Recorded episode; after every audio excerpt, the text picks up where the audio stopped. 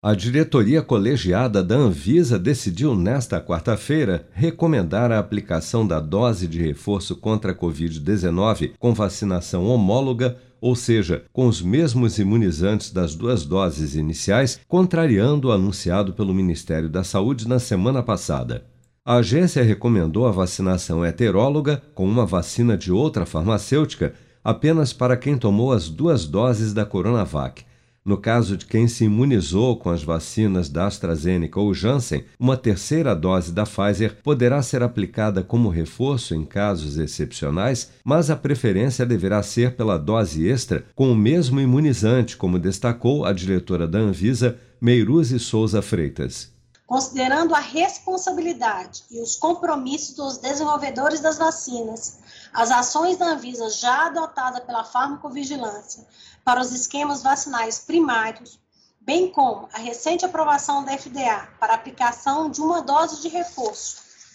ao esquema primário da vacina da Janssen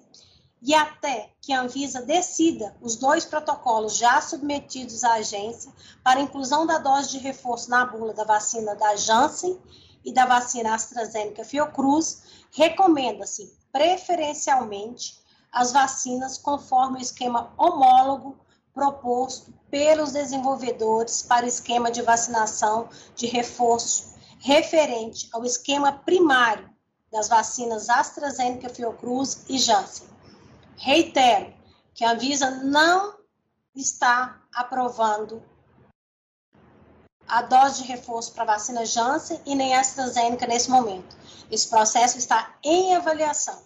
Até a noite desta quinta-feira, 158.477.645 pessoas, ou 74,9% do total da população do país, já haviam recebido a primeira dose de vacina contra a Covid-19, sendo que destas, 131.731.186, ou 62,2% dos habitantes do Brasil, também já foram imunizados com a segunda dose ou dose única contra a doença, e 15.316.376 pessoas, ou pouco mais de 7,2% da população, já receberam a terceira dose ou dose de reforço.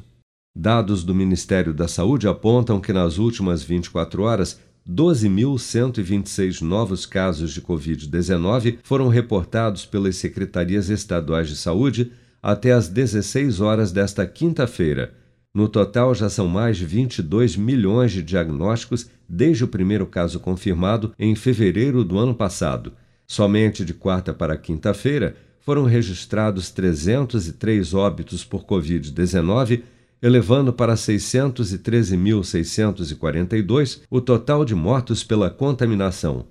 Segundo estimativas oficiais, 166.387 pessoas, ou 0,7% do total de casos confirmados, seguem internadas ou em acompanhamento pelos órgãos de saúde em todo o país. Com produção de Bárbara Couto, de Brasília, Flávio Carpes.